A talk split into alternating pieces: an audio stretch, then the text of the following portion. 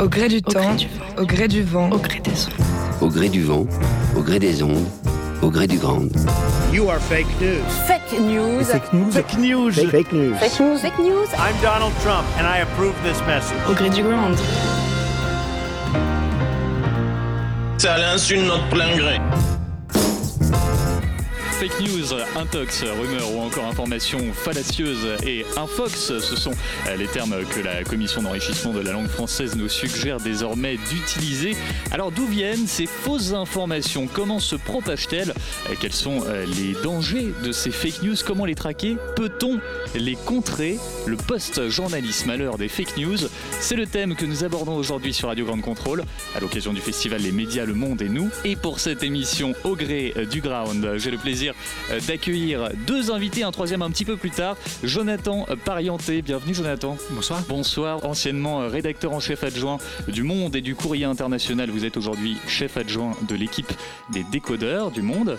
Guy-Philippe Goldstein, bonsoir. Bonsoir. Bienvenue sur ce plateau, enseignant à l'école de guerre économique et contributeur à l'INSS.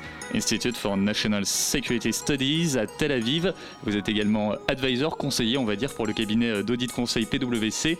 Et vous avez fondé la start-up Make a Friend. Vous travaillez notamment dans le domaine de la cyberdéfense, de la cybersécurité, entre autres, pour résumer. Alors, on va essayer de définir fake news, parce que c'est un mot qui peut avoir plusieurs sens. Qu'est-ce qu'on appelle les fake news, Jonathan? Alors, on, on l'emploie beaucoup en ce moment, beaucoup et à tort et à travers, mais euh, si on veut s'en tenir à une définition assez simple, euh, il faudrait dire déjà en bon français une, une infox, selon la commission mm -hmm. d'enrichissement de la langue française.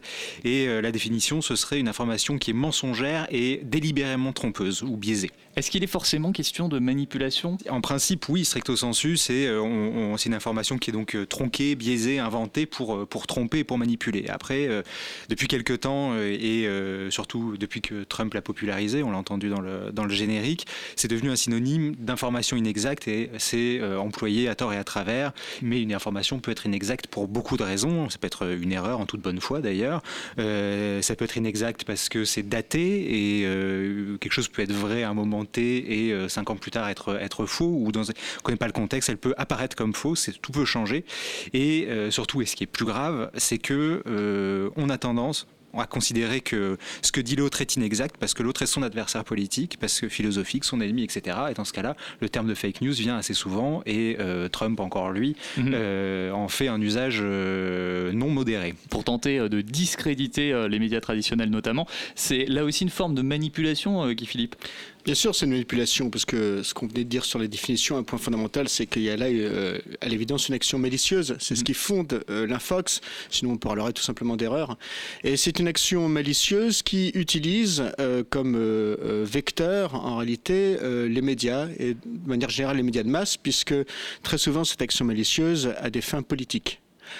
Alors, on se concentre énormément sur la manière, le procédé qui est utilisé, où effectivement on va tronquer, euh, créer une fausse information. Et ce qui est très intéressant, et c'est le point que je soulignerai, c'est que l'objectif, en particulier lorsqu'on essaie de regarder l'objectif politique de ces infox, c'est via une information qui va être viciée, créer une émotion particulière, par exemple, un sentiment de désordre. C'est au cœur de ce que les soviétiques ont appelé les mesures actives, avec euh, euh, dans cet objectif de déstabiliser d'une certaine façon la manière de penser, la manière de sentir l'émotion euh, de l'audience, de créer quelque part des nouvelles clientèles politiques qui vont peut-être appuyer, soutenir des partis politiques. Et ça, Et, vous me disiez que c'était principalement aux États-Unis qu'on faisait ça, qu'on jouait sur les émotions? Alors, non, si on reprend l'histoire euh, des médias de masse, qui sont euh, des médias qui sont d'une certaine façon très récents. En France, il faudra attendre euh, la fin du XIXe siècle pour commencer à avoir des journaux qui vont tirer à plus d'un million d'exemplaires.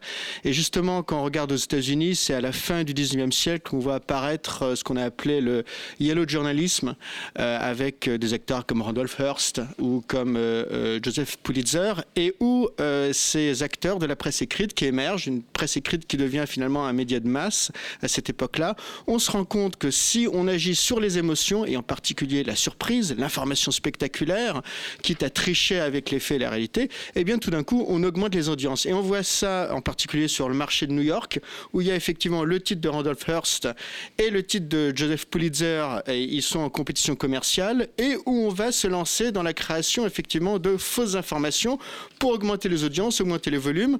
En particulier, il y a un, cas qui est, assez sidérant, c'est que ces deux titres, à force de faire monter euh, la pression, vont être capables de créer dans l'opinion un sentiment favorable à la guerre contre Cuba en 1898. On va reprendre euh, un dommage qui est, arrivé à un bâtiment de guerre américain, le USS Maine qui va couler. Et euh, ces deux titres de presse vont dire, en fait, c'est une action de l'Espagne.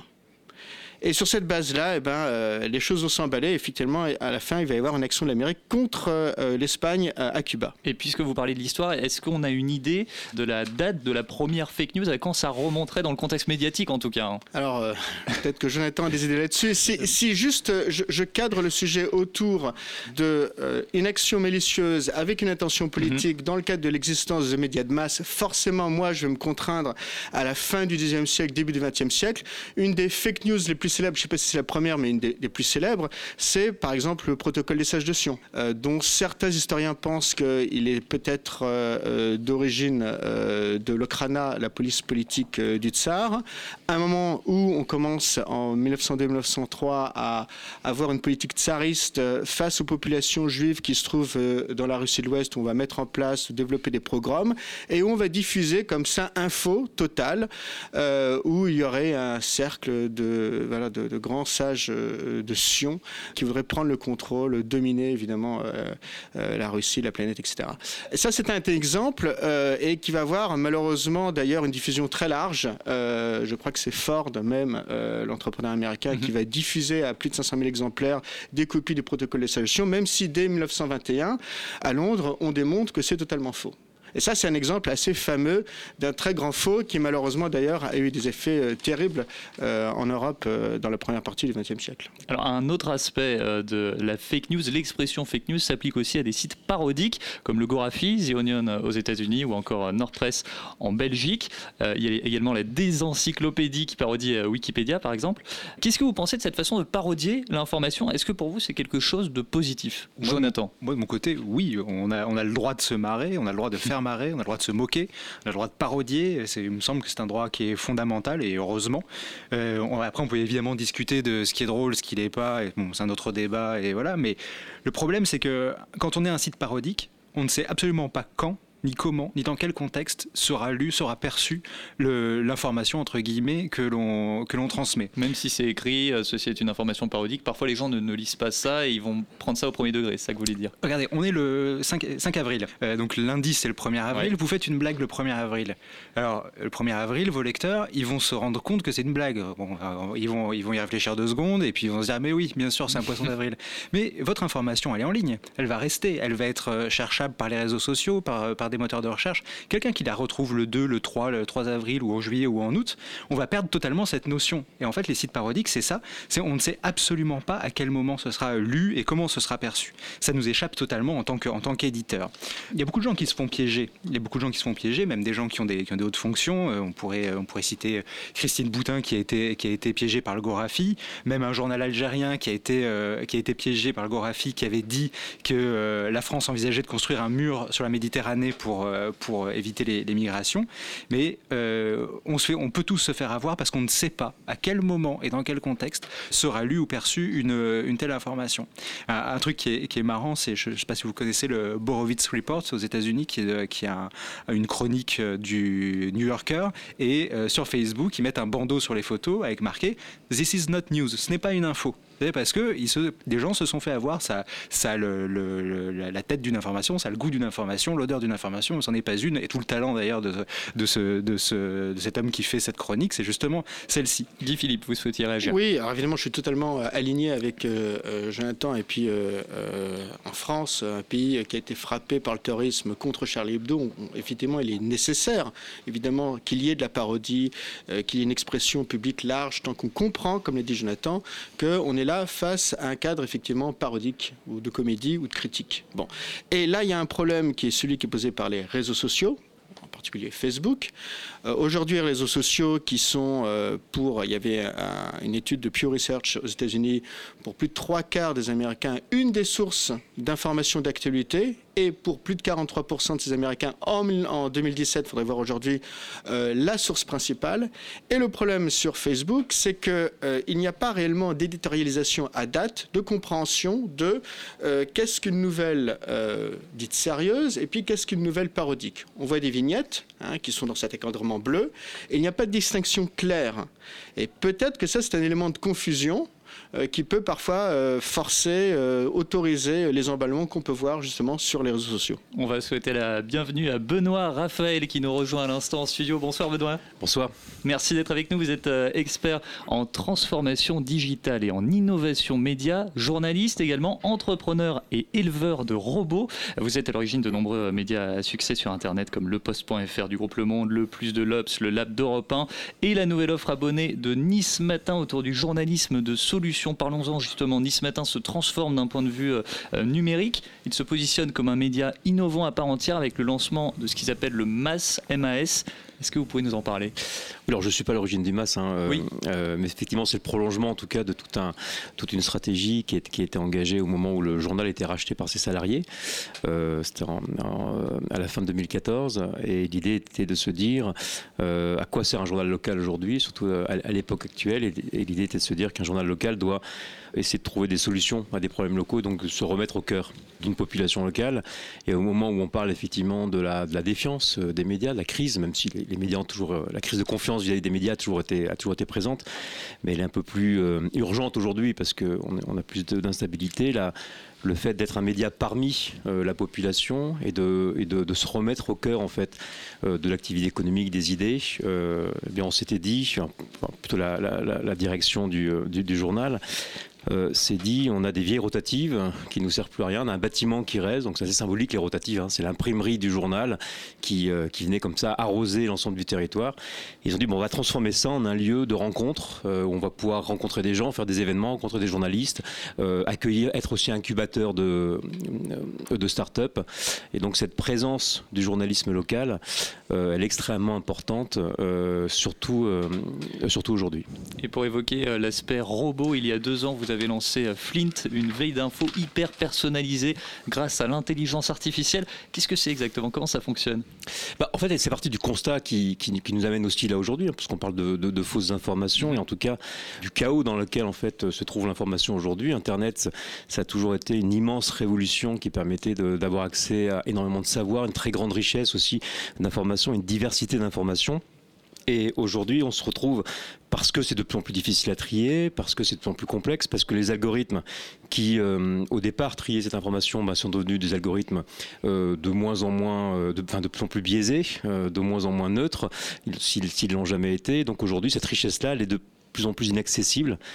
Et donc, euh, on s'est dit, ben, puisque les, les, algorithmes des, des réseaux sociaux, des moteurs de recherche qui nous aident à trouver cette information fonctionnent moins bien, nous enferment dans ce qu'on appelle des bulles d'information, euh, sont très sensibles aux fake news. En général, ils aiment beaucoup les fake news, ce- ces, ces algorithmes-là.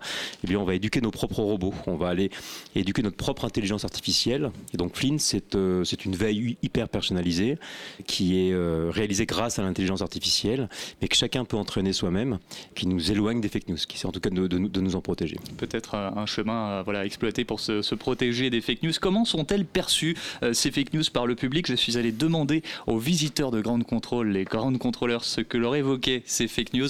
Voici leur réponse. Qu'est-ce que je pense des fake news? C'est un mal de crâne, c'est pour noyer les informations. C'est très très très dangereux parce que ça se propage à une vitesse incroyable, parce que c'est repris, retourné dans tous les sens par tous les médias et tous les anonymes euh, possibles et imaginables. Et, euh, Sur les réseaux sociaux, c'est difficile d'arrêter tout ce qui tourne, quoi. Ça désoriente les gens. Je suis pas un consommateur d'internet, donc euh, peux pas être victime des fake news en fait. Je pense que c'est très dangereux et qu'en plus aujourd'hui il y a énormément de politiques qui l'utilisent, notamment Donald Trump, et que le problème c'est que des personnalités aussi influentes, elles peuvent influencer énormément de monde. On peut dire tout et n'importe quoi et croire tout et n'importe quoi. Il y a plein de manipulations possibles en fait. Dans les fake news, euh, il y a des choses euh, bon, rigolotes, bon ça c'est pas trop grave. Il y a de l'humour au quatrième, cinquième degré qui peut être pris euh, à la lettre. C'est certes dangereux, mais des fois ça peut avoir des effets positifs. quand c'est des comptes parodiques, Tu vois, le Gorafi, Nord-Presse, tout ça, c'est très parodique. Quand on a des nouvelles aujourd'hui, c'est important de les prendre avec des pincettes, de vérifier l'information, de vérifier plusieurs sources, qu'il ne faut pas tout prendre au premier degré, surtout.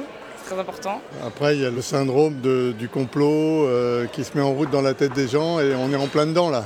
À mon avis, c'est voulu par des services secrets. Je ne suis pas dans les complots, mais c'est évident, c'est pas normal. Si je cherche de l'actualité, je vais aller sur différents journaux, etc., pour aller euh, croiser l'info. Ben, il suffit de chercher dans Internet et on trouve la genèse de l'info. quoi. Là, on parlait d'en- d'enlever l'anonymat sur Internet. Est-ce que ça serait la solution? Je sais pas. Mais c'est compliqué hein, de contrôler Internet. hein. Je crois qu'il y a des logiciels qui ont été créés, notamment par exemple Le Monde, euh, ils ont un décodeur de news euh, où on peut aller vérifier les informations. Maintenant, je pense qu'il n'y a pas encore énormément de choses qui ont été faites, il y a encore beaucoup de choses à faire. Bah, pour vérifier l'info, c'est très simple. C'est qu'ils ramènent des scientifiques ou des gens, des politiciens de tout bord et qui font un petit débat et qui sortent avec une conclusion. Il y a un outil que le monde a lancé, je crois. En fait, c'est une méthodologie pour savoir comment vérifier les sources et pouvoir les recouper entre elles et c'est vachement pratique. Mais il y a, il y a plein d'outils euh, pour lutter contre les fake news euh, sur la toile, c'est très pratique. Qu'est-ce que vous pensez de ces différentes réactions, Jonathan? On en parle en tout cas du décodeur du monde. Alors il y, a- y y beaucoup de choses euh, qui ont, qui ont été dites. euh, Alors moi, ce qui, ce qui me, la chose que je retiendrai, c'est une, une dame qui disait euh, finalement, il suffit de chercher dans Internet. Dans Internet, Voilà. ouais. Ben, en fait, moi, je suis assez d'accord parce Ouais. que paradoxalement, il existe bien plus de moyens euh, avec le web euh, aujourd'hui qu'autrefois pour aller à la source d'une information, pour aller trouver un rapport, une publication scientifique, croiser des sources, etc. Et ça, c'est en fait, ce sont des outils qui sont à la disposition de tout un chacun depuis un ordinateur, voire un téléphone.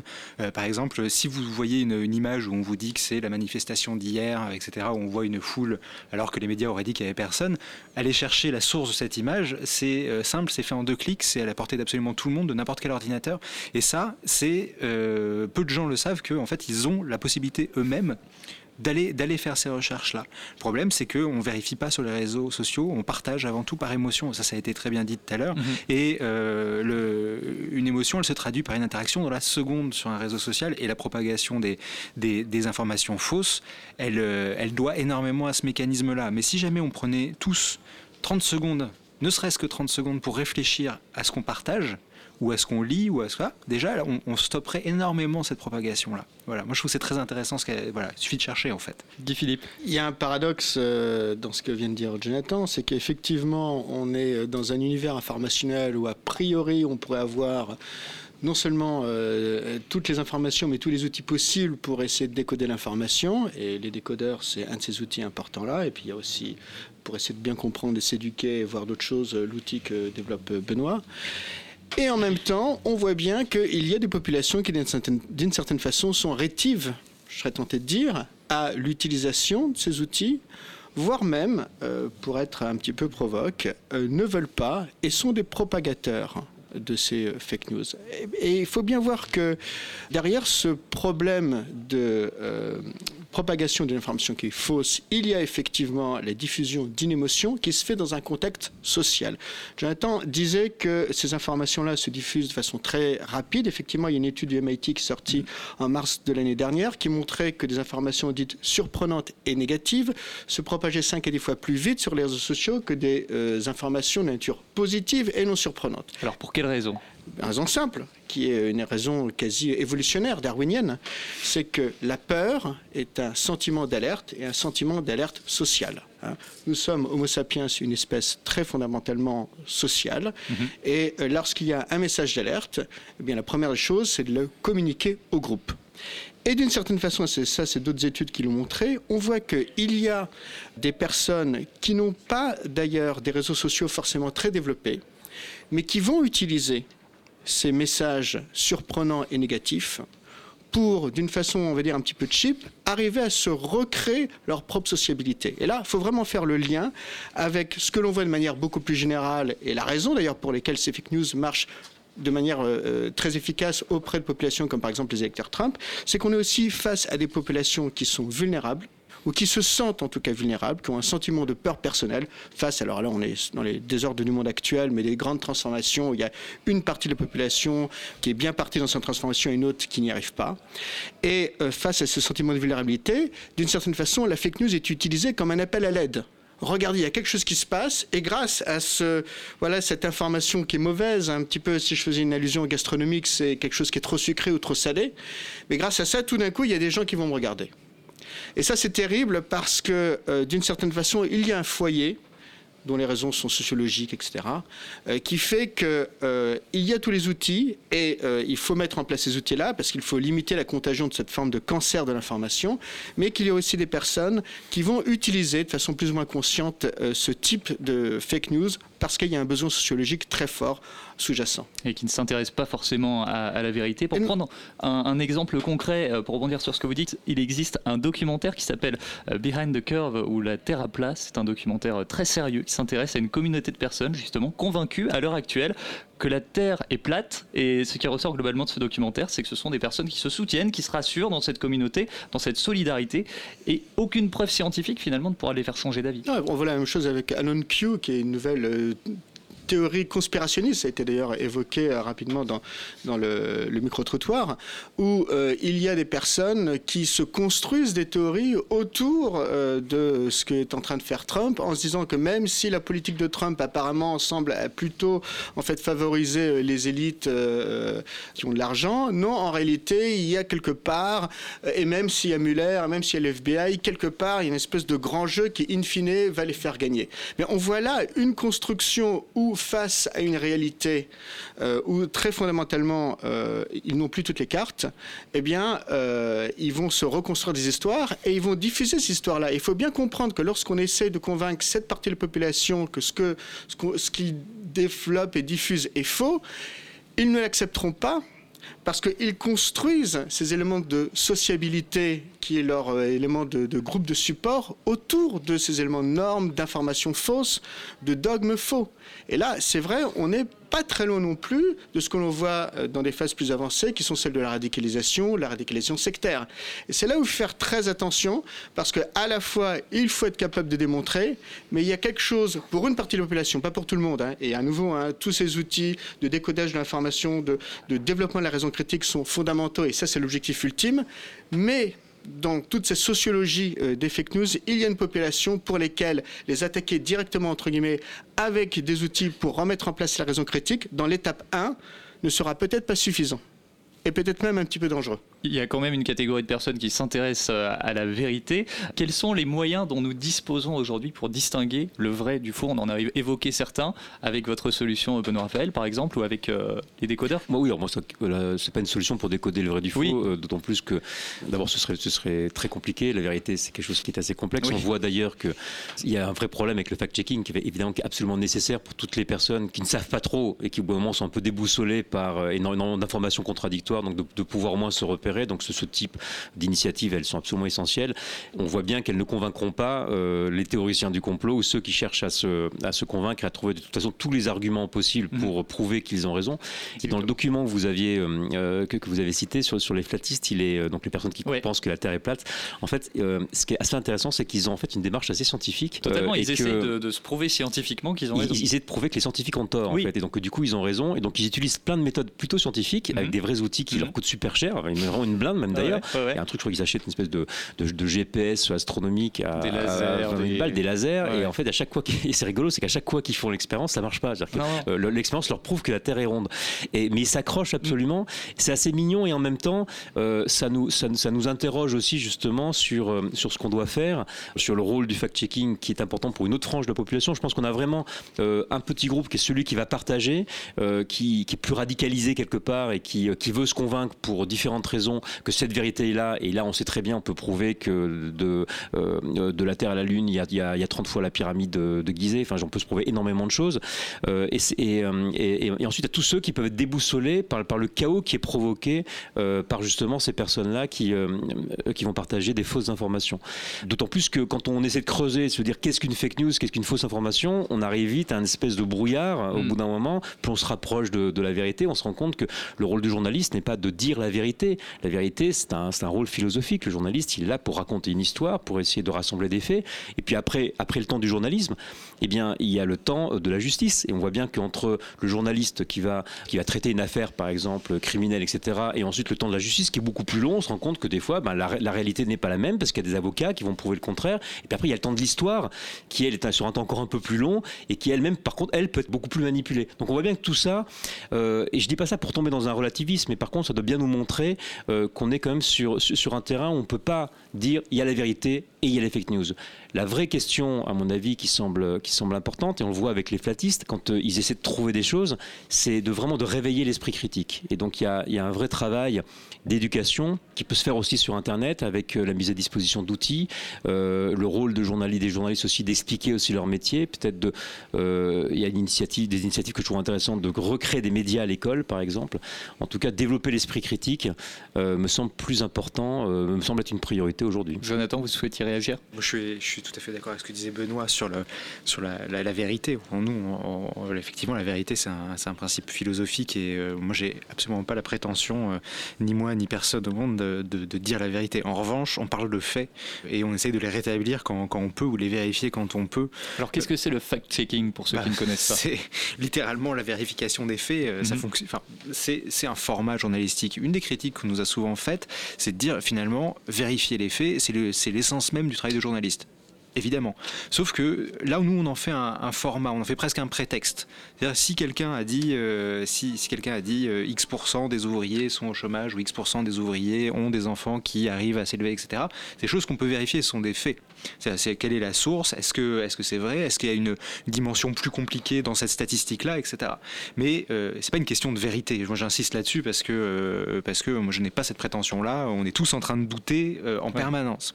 Et d'ailleurs on, on, a on a pas mal évolué, euh, on a pas mal évolué nous-mêmes euh, sur sur l'exercice pour faire un, tout petit historique. Le, Monde a commencé à faire du fact-checking il, y a une dizaine d'années. C'était fin 2009. Donc à l'époque les décodeurs étaient un blog, c'était assez modeste. C'est devenu après par la force des choses, euh, quelque chose d'un petit peu plus ambitieux, puis un service, puis un service aujourd'hui qui, emploie une quinzaine de personnes, et qui fait du fact-checking, mais pas que.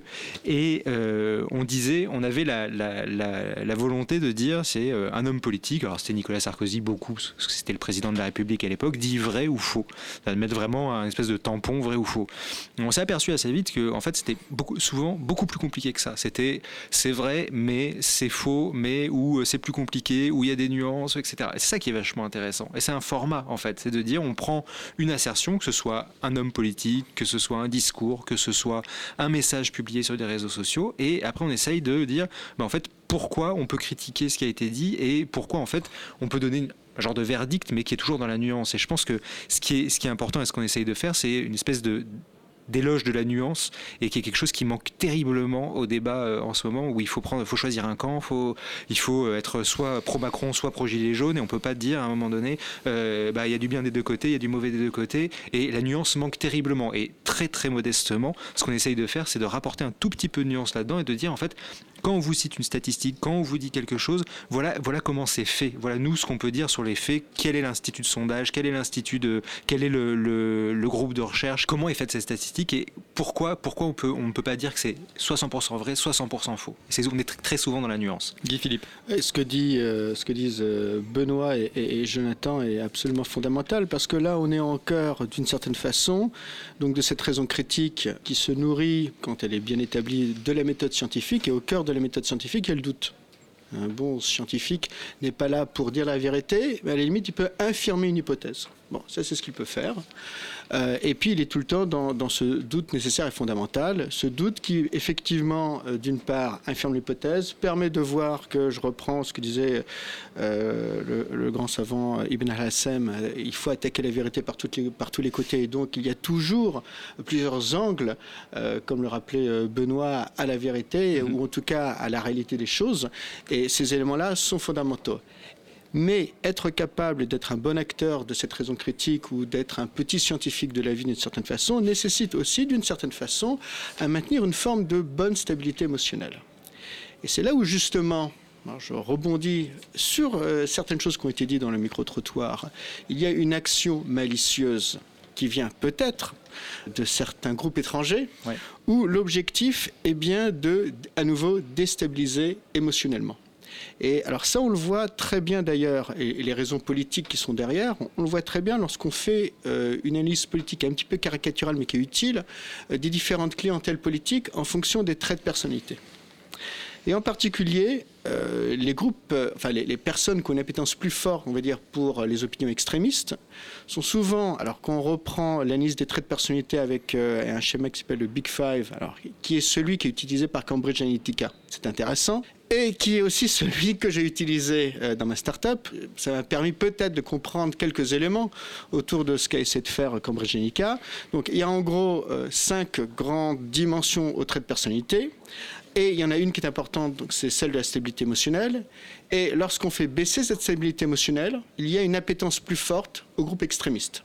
Et lorsqu'on a une vision plutôt traditionnelle du monde, lorsqu'on a une bonne stabilité émotionnelle, on va plutôt, alors je suis très caricatural, hein, on va être plutôt, on va plutôt voter euh, pour des groupes conservateurs modérés. Mhm. Et puis lorsqu'on est choqué, entre guillemets, par euh, des messages de peur, euh, des messages de désordre, eh bien il y a la possibilité d'un basculement. Et je le dis parce que euh, des gens comme Rob Goldman, qui est l'un des patrons des ventes de Facebook, en parlant euh, de la politique de mesures actives euh, des Russes sur les réseaux sociaux, dont Facebook bien sûr, a dit oui, il y a la nécessité, il, y a, la volonté de créer un sentiment de désordre, mais il n'y a pas d'action politique directe. Et ça, c'est pas vrai. Parce qu'effectivement, lorsqu'on arrive à faire basculer une partie de l'opinion, en particulier une partie de l'opinion de droite, de la droite en ajoutant des euh, éléments euh, d'information qui rend les choses plus sensibles et qu'on fait basculer la stabilité émotionnelle euh, des personnes, eh on finit par se créer une clientèle politique d'extrême droite. Or, l'extrême droite aujourd'hui, d'ailleurs, toute une série très intéressante dans le monde là-dessus cette semaine, eh bien, l'extrême droite aujourd'hui en Europe et aux États-Unis, c'est l'allié du Kremlin. Donc on voit là les liens politiques très clairs autour d'une stratégie d'infox, qui est un courant de transmission pour créer une forme d'émotion, de déstabilisation, dont l'objectif ultime est politique. Guy Philippe, vous parliez des réseaux sociaux. Est-ce que les réseaux sociaux devraient s'engager aujourd'hui pour tenter de, protéger euh, l'information et de supprimer des fake news? Ce qui est intéressant, c'est la déclaration de, de Mark Zuckerberg la, semaine dernière, donc, qui, est, qui, est, qui à la fois inodore et indolore, parce que fondamentalement, ça ne coûte pas grand-chose de, dire que euh, tout ça le dépasse et qu'il demande au gouvernement en fait, euh, de prendre aussi ses responsabilités, de légiférer là-dessus. C'est aussi une façon de, créer une co-responsabilité par, rapport par rapport au phénomène. Euh, par contre, ce qui est intéressant, c'est qu'au-delà de ça, ça peut empêcher d'ailleurs Facebook de continuer à gagner encore plus d'argent qu'avant, donc je ne suis pas sûr que sa société soit vraiment... Peut-être que lui en a un peu marre personnellement, en tout cas, ou qu'il se fera bientôt virer, je sais pas, mais en tout cas, euh, ce qui est intéressant dans ce qu'il dit, par contre, c'est qu'il euh, se rend compte qu'on euh, on peut plus dire que Facebook est un, simple service.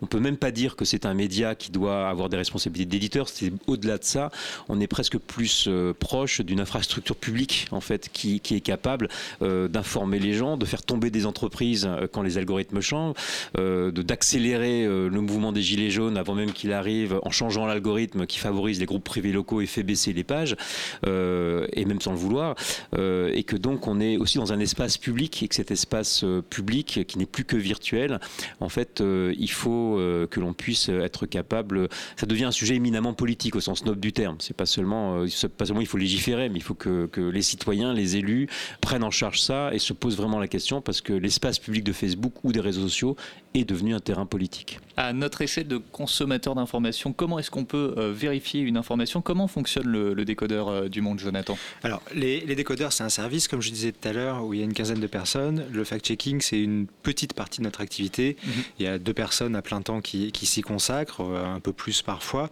Et euh, nous, ce qu'on fait, c'est tout notre travail, c'est de, donner les clés à nos lecteurs pour bah, modestement encore une fois, mais pour essayer de comprendre, comprendre ce qui se passe.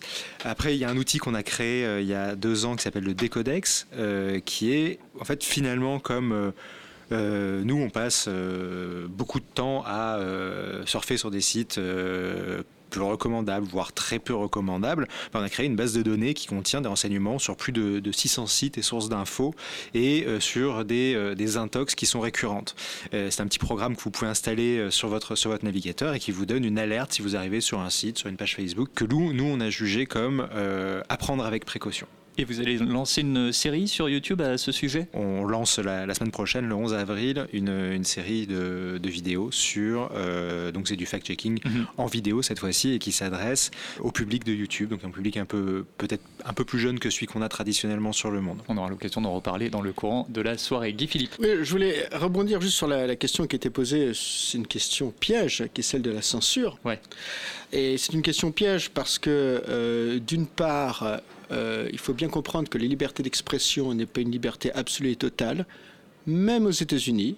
Aux États-Unis, s'il y a des paroles qui incitent à la violence de façon très directe, eh bien, il y a la possibilité de censure, mais euh, la Cour suprême américaine met des conditions où il faut que ce soit vraiment quasi immédiat. Donc, en fait, c'est très très rarement appliqué.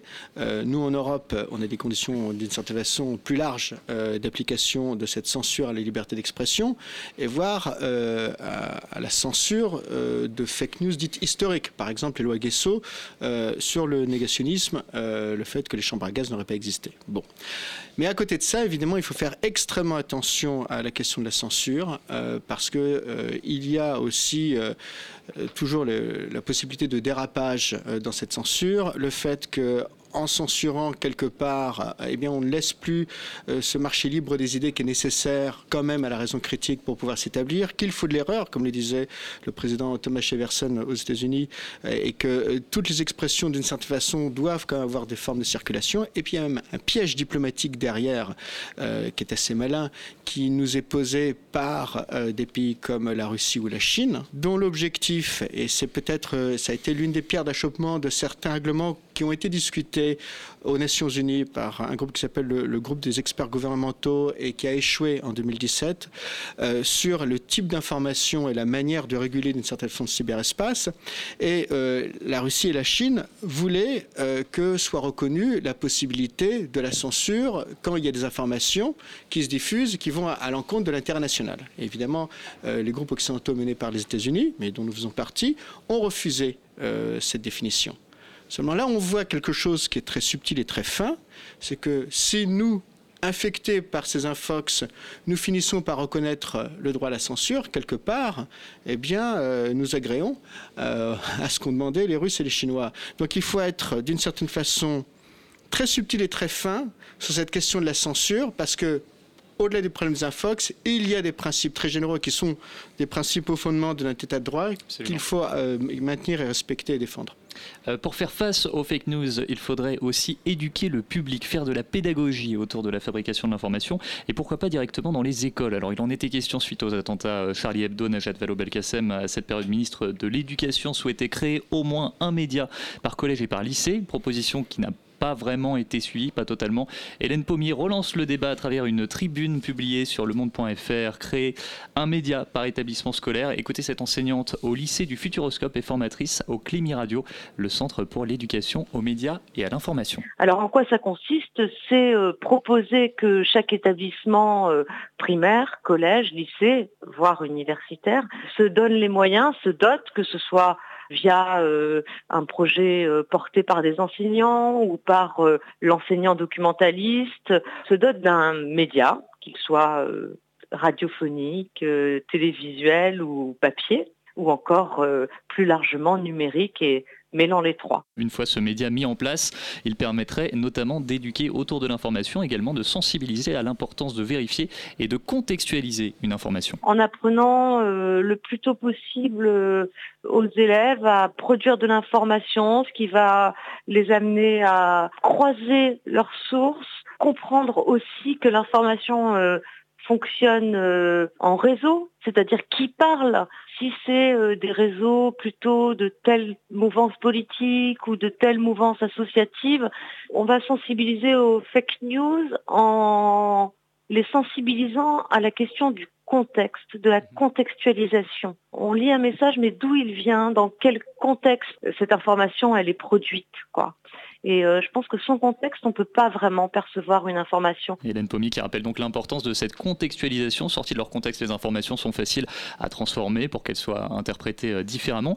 Quel est votre avis sur cette tribune, Jonathan? Moi, je trouve ça très intéressant, de, comme, comme, comme elle a dit, de se donner les moyens de, de se doter d'un média dans, dans, dans, ces établissements scolaires. Parce que je pense qu'il y a pas mal de fantasmes sur, euh, sur la, la, manière dont fonctionnent les médias. Euh, nous, dans les interactions qu'on a avec nos lecteurs, pas ceux qui nous donnent le plus de crédit, qui nous disent vous êtes aux ordres de X, Y ou Z, etc. Euh, ça, ça, supposerait que, euh, en prenant par l'absurde ça, ça supposerait que ce soit une communauté de bons petits soldats qui, euh, qui réagissent au doigt et à l'œil, qui obéissent au doigt et à l'œil à une direction, etc. c'est pas c'est pas du tout le cas. C'est un, une communauté humaine avec tout ce qu'elle a d'intéressant, tout ce qu'elle a de, pénible aussi, mais c'est une communauté humaine et euh, on, travaille tous avec notre, propre ressenti, c'est évident, parce qu'on est des humains, on est ce qu'on on est euh, ce que euh, notre éducation, on est notre vécu, on est nos idées, on est tout ça. Donc l'objectivité totale n'existe pas. On tend ce, ce qu'on essaye d'y tendre. Ce qui est important, c'est l'honnêteté. Et moi, je pense que d'apprendre à des gamins de comment ça marche dans leur propre milieu, dans leur propre problématique d'une école ou d'un lycée ou d'un collège. Et moi, je trouve ça absolument passionnant. Et je trouve que euh, les, médias devraient être au sens très large, beaucoup plus présent dans les, dans les collèges et les lycées, parce que si je reviens un tout petit peu sur ce qu'on ce se disait avant, c'est que finalement les moyens de vérifier l'information, pour la plupart d'entre eux, on les a chacun euh, dans notre poche avec un téléphone, euh, avec, un, avec un smartphone, et ce qui manque, c'est pas la technologie, ce qui manque, c'est la, de savoir qu'on a la possibilité de le faire et que finalement on est maître de ce qu'on lit, on est maître de ce qu'on partage, on est maître de tout ça et on a les moyens, et un gamin de 15 ans qui est au collège ou au lycée, il a ces moyens-là. Et par des initiatives telles que celle-ci, on va faire naître un esprit critique aux médias, et c'est ça qui est très important, et je pense que c'est pour moi une des seules manières de s'en sortir, plus que la censure dont on parlait, plus que euh, que peut faire Facebook. Il y a des choses à faire de ce côté-là. Évidemment, Facebook a une responsabilité, mais je pense qu'on a tous une responsabilité en tant que citoyen, en tant que professeur, en tant que parent, en tant que euh, en tant que tout ça, de faire connaître ces moyens-là. Guy Philippe, Benoît, vous êtes d'accord? Il, il, y a quelque chose de fondamental, évidemment, je suis d'accord, et il y a quelque chose de fondamental derrière cette initiative. Enfin, moi, c'est comme ça que j'interprète. C'est l'engagement. Et j'insiste vraiment là-dessus parce que ce n'est pas juste une question d'avoir les bons outils d'information. C'est aussi euh, l'opportunité euh, de faire les choses par soi-même et en s'engageant, on le fait collectivement, donc à nouveau, d'une certaine façon, de se resocialiser ou d'augmenter sa socialisation. Ces éléments-là sont fondamentaux, qu'il s'agisse euh, de jeunes étudiants, qu'il s'agisse même de personnes plus âgées. Et je rebondis d'ailleurs en termes d'engagement sur euh, l'action de, de, Benoît euh, autour de Nice Matin et la presse locale. Il y a une étude américaine très récente qui a montré que euh, dans les, aux États-Unis, euh, les marchés locaux où il y avait une disparition de la presse locale, il y avait une augmentation de la polarisation politique. Et euh, il y a là une importance fondamentale à maintenir un citoyen engagé, quel que soit son âge, et quelles que soient les dimensions. Et les dimensions locales est extrêmement importante. Et si j'avais juste un commentaire à faire sur cette initiative euh, qui, a l'air très chouette, c'est que c'est bien de discuter, euh, on va dire, des sujets nationaux, mais ça serait aussi intéressant de discuter des sujets locaux, voire de ce qui se passe dans les établissements scolaires. Ça, c'est très important. À nouveau, cette nécessité d'engagement, c'est ce qui fait vivre la raison critique, et ça ne se fait jamais seul on parle là bien d'un collectif, de faire vivre ce collectif. Vous parlez de nouveaux médias. Est-ce que l'émergence des nouveaux médias en général pose problème aux médias plus traditionnels? Benoît Raphaël, peut-être? Non, je ne pense pas que les, ça, ça, ça, pose, ça pose un problème euh, parce que euh, parfois ils sont plus dynamiques, mais pour l'instant, ouais. il, y a très peu de nouveaux médias qui ont survécu. Euh, à part Mediapart en France, par exemple, qui, qui s'inspire plus du modèle du canard enchaîné, donc il a, reporté en ligne.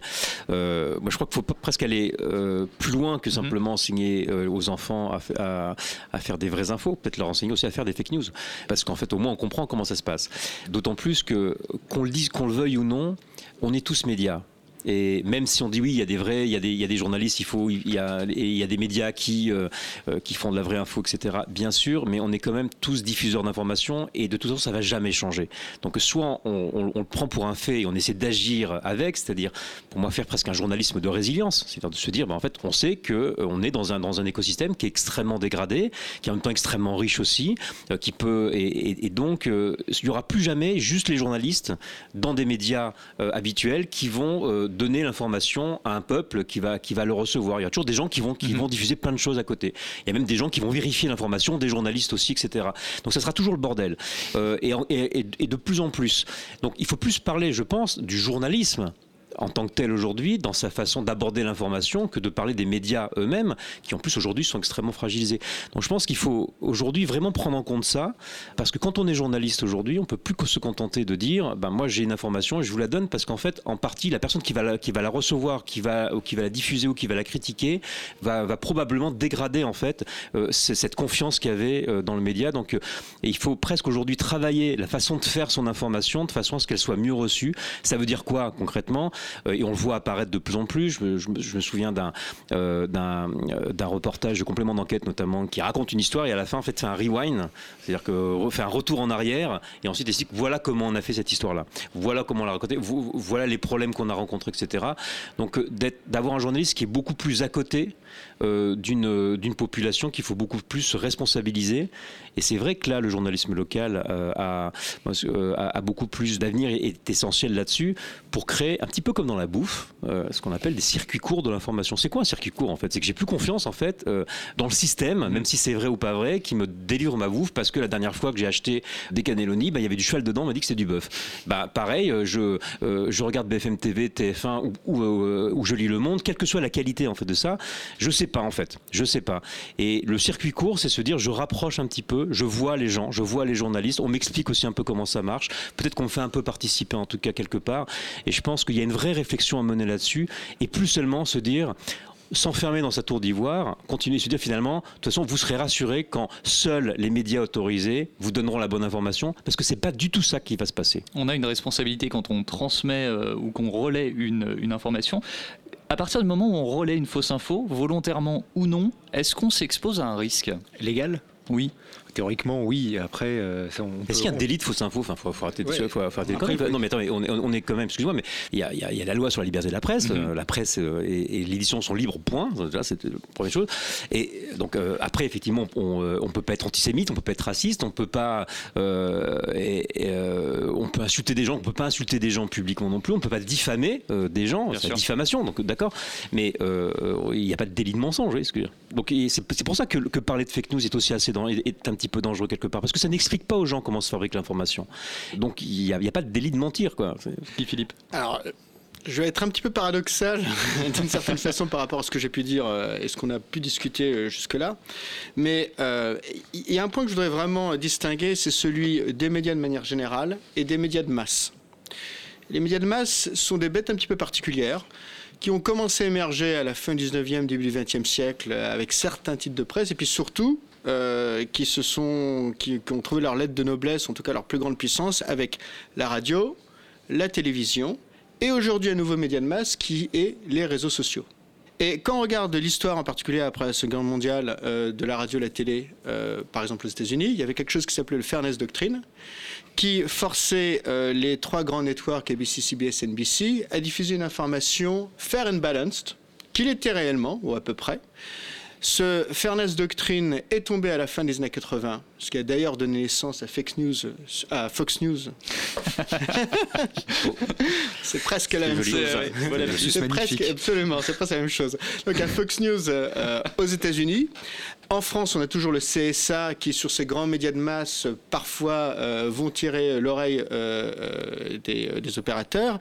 Et je pense qu'effectivement, pour dire les choses, pour des médias qui vont diffuser sur 70, 80, 90% de la population, ce qui n'est pas malheureusement le cas de la presse écrite, même la presse en ligne. Mais par contre, ce qui peut se retrouver après sur les réseaux sociaux, bien là, il y a peut-être une réflexion à avoir, parce que d'une certaine façon, ces grands médias de masse ont un rôle euh, qui est un rôle euh, un peu de ce qu'on pourrait appeler de gatekeeper, un petit peu comme on le voit par exemple dans l'univers financier avec les grandes institutions financières. Il y a peut-être quelque chose auquel réfléchir autour de ça. Ce qu'on a fait de facto pour la radio et la télévision euh, depuis la Seconde Guerre mondiale et ce qu'on n'a pas fait pour les réseaux sociaux qui sont devenus des, des, des, des, médias de masse mais qui ne sont pas réglementés aujourd'hui. Oui, bon, euh, la télévision avant c'était le RTF, donc c'était réglementé, enfin, c'était un peu compliqué. Il ne faut pas confondre non plus, je, je pense que tu as raison sur, la, sur, sur le fait que le média de masse a un impact différent.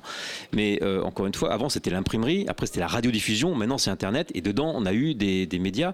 La télévision aujourd'hui, même si euh, de plus en plus elle produit ses propres informations, mais euh, j'ai vu récemment une interview d'un rédacteur en chef d'un grand journal télévisé qui raconte au public, donc dans une vidéo très pédagogique, comment est-ce qu'il prend l'information. Alors bah, le matin, il y, a, la revue de presse, la revue de presse, puis après on écoute la radio. Ah maintenant on écoute un peu plus, on va un peu plus sur Internet, notamment Twitter, parce que quand même on est sur Internet. Et puis assez, bon, on choisit les sujets, puis après on va sur, et, puis après on va sur le terrain. Ces médias-là, en fait, sont encore beaucoup en fait dans, dans ce schéma-là, d'où l'importance de la presse écrite. et quand la presse écrite est affaiblie, elle affaiblit l'ensemble de l'écosystème, et on s'en rend euh, assez peu compte. On le réalise quand on, quand quand on voit que sur Internet, plus de 70, près de 70% de l'information euh, qui est produite dans l'information généraliste, euh, en fait, c'est un copier-coller de l'AFP. Donc on se rend compte là, effectivement, que donc c'est pas qu'on a les médias de masse qui informent la presse qui est à côté, c'est souvent la presse qui souvent est à la base, et ensuite les, les, les, médias qui reprennent. Mais là, justement, quand on parle de médias de masse, je parle essentiellement des réseaux sociaux, là, il y a une question algorithmique. Euh, où on va mettre en avant justement cette information négative euh, et surprenante parce que c'est celle qui se diffuse le plus, c'est celle qui va créer le plus d'audience. Et là, il y a des questions où, il faut faire à nouveau très, très attention à la question de la, de la, vérité, de la censure autour de la vérité, mais on peut aussi se poser la question euh, de la diffusion d'une émotion négative. et là aussi, il faut faire très attention parce que même la peur est nécessaire en démocratie mais voir un petit peu comment se construisent ces émotions nocives sur les réseaux sociaux et peut-être voir s'il n'y a pas des niveaux où. Alors, parce qu'il y a des cas, si on va dans des cas extrêmes, il y avait un, un, article terrible de Wired où on voit des gens qui font de la modération sur euh, Facebook et eux qui sont constamment, pour le coup, impactés par une information qui est extrêmement négative et extrêmement mmh. surprenante, où il y a énormément de dépression. Parce que forcément, vous êtes confronté à des images ou des informations qui sont très dures, il va y avoir un dommage psychologique. Donc, voilà. Il n'y a pas de solution réelle, il y a beaucoup de questions, mais je pense qu'il faut avoir l'audace de se poser toutes les questions aujourd'hui. Alors, le temps passe très vite, l'émission touche à sa fin. Une dernière question. Est-ce qu'on est plutôt euh, pessimiste ou optimiste quant à l'avenir de l'information face aux fake news? Moi, je suis plutôt, inquiet, mais plutôt, euh, plutôt optimiste. Ce que, ce, que je dis tout à l'heure sur la presse qui était à l'origine pour beaucoup de l'information, le, le, fait qu'on a, on a besoin de redensifier en fait la qualité et la diversité de l'information, euh, donc de la refinancer aussi également. Donc, c'est-à-dire plus de journalisme, évidemment, plus de journalisme, un journalisme aussi différemment, surtout beaucoup plus de diversité. Je pense qu'on Internet a créé un chaos parce que de plus en plus de gens parlent. Je pense qu'il faut qu'il y ait encore plus de gens qui parlent a encore plus euh, qui, en a aujourd'hui, que ce soit encore plus ce chaos-là, parce qu'on va apprendre comme ça. Par contre, on a besoin de beaucoup plus d'explications, de beaucoup plus d'accompagnement, de beaucoup plus de transparence et d'apprentissage de l'esprit critique. Et là, c'est le rôle en partie. Et je pense que les médias sont des nouvelles écoles, parce qu'elles elles amènent pas seulement de l'information, mais aussi du savoir, parce que ça bouge tellement vite. Je pense qu'il y a un rôle fondamental euh, à réinventer aujourd'hui chez les journalistes et dans les écoles. Donc moi, je suis plutôt optimiste. Je pense que ça, si, si on est, si on est une nation intelligente et qu'on arrive à affronter tous les obstacles imprévisibles qui nous attendent, je pense qu'on peut arriver à s'en sortir. Guy Philippe Moi, je suis toujours sur le fil du rasoir. Hein. on est entre le, entre le progrès et, et, et forcément la, la, régression possible. La, on va dire la, la note positive, c'est que nous nous sommes rendus compte que euh, c'est devenu une situation grave on va dire dans la communauté des chercheurs sur les questions de cyberdéfense. Euh, il y a eu très longtemps un focus sur la protection entre guillemets des choses en dur, hein, ce qu'on appelait les infrastructures critiques, euh, l'eau, le gaz, l'électricité, euh, les systèmes télécoms, etc. Et puis on s'est jamais posé la question des réseaux sociaux, par exemple. Et euh, ce qui se passe toujours dans les affaires militaires, c'est que lorsqu'il y a une offensive, on va jamais attaquer euh, ce, qu ce qui a été identifié fortifié, on va jamais attaquer la ligne Maginot, on va toujours passer par le ventre mou euh, de l'adversaire. Et c'est ce qui un petit peu nous est arrivé, en tout cas aux États-Unis, euh, euh, pendant la campagne électorale de 2016. Et bon, le fait qu'on s'est rendu compte qu'effectivement on s'était fait avoir une fois, et que d'ailleurs on a aujourd'hui cette conversation, et face à un problème qui, pour le coup, n'est toujours pas résorbé, me laisse, je l'espère, un petit peu plus optimiste, parce que pour le coup, aujourd'hui, c'est devenu un enjeu de réflexion, il y a des outils qui se développent, il y a une réflexion à l'intérieur de l'OTAN autour de ce qui se passe, mmh. il y a même des géographies qui sont encore plus exposées, où on peut peut-être apprendre des choses, comme par exemple dans les États baltes, etc. Mais Bon, la note positive, c'est qu'on s'est rendu compte qu'il y avait un vrai problème. Merci Philippe. Jonathan, pour terminer Oui, juste pour en un mot, oui, on est, on est optimiste Enfin, moi, si je ne l'étais plus, je ferais un autre métier parce que ce serait, ce serait compliqué, même si euh, on a parfois l'impression de, de, vider l'océan avec une petite cuillère. Mais euh, voilà, les choses bougent un tout petit peu. Et euh, moi, juste un tout petit truc pour, pour terminer, c'est, ouais. je pense que ce qui me rend un très modérément optimiste, c'est que on a la conscience de l'algorithme aussi, qui est quelque chose qui se diffuse peu à peu. C'est-à-dire que je pense que tout le monde n'est pas au courant parmi les utilisateurs des réseaux sociaux et de Facebook en particulier que ce que vous voyez en, allumant votre téléphone ou, en vous branchant à, à Facebook, c'est pas la somme des choses auxquelles vous vous êtes abonné. Il n'y a pas un choix. C'est-à-dire que le choix, il est pas, pas vous qui le faites. Enfin, vous le faites de manière, euh, euh, très limitée, mais c'est l'algorithme qui le fait pour vous et ça, ça a compté et ça compte énormément. Et je pense que ça, c'est quelque chose qui change un tout petit peu et je pense que dans notre perception de l'information sur Facebook, c'est quelque chose qui peut changer dans le bon sens, en tout cas je l'espère. Merci Jonathan, merci à tous les trois euh, d'avoir participé à cette émission. Pour en savoir plus sur les projets de Benoît Raphaël, rendez-vous sur benoîtraphaël.com. Merci Guy-Philippe Goldstein, Jonathan Parienté des Décodeurs, un outil bien pratique. On vous invite à découvrir la nouvelle série euh, Décodeurs sur YouTube prochainement. En tout cas, on en parle dans un instant justement, soirée spéciale Le Monde à Ground Control. Un grand merci à Catherine Gestin, avec qui j'ai le plaisir de travailler, ça faisait longtemps, qui a réalisé euh, cette émission, et à Charles Ferry pour la diffusion Facebook. À très bientôt. Au gré du temps, au gré du vent, au gré des ondes, au gré du grand, au gré du ground.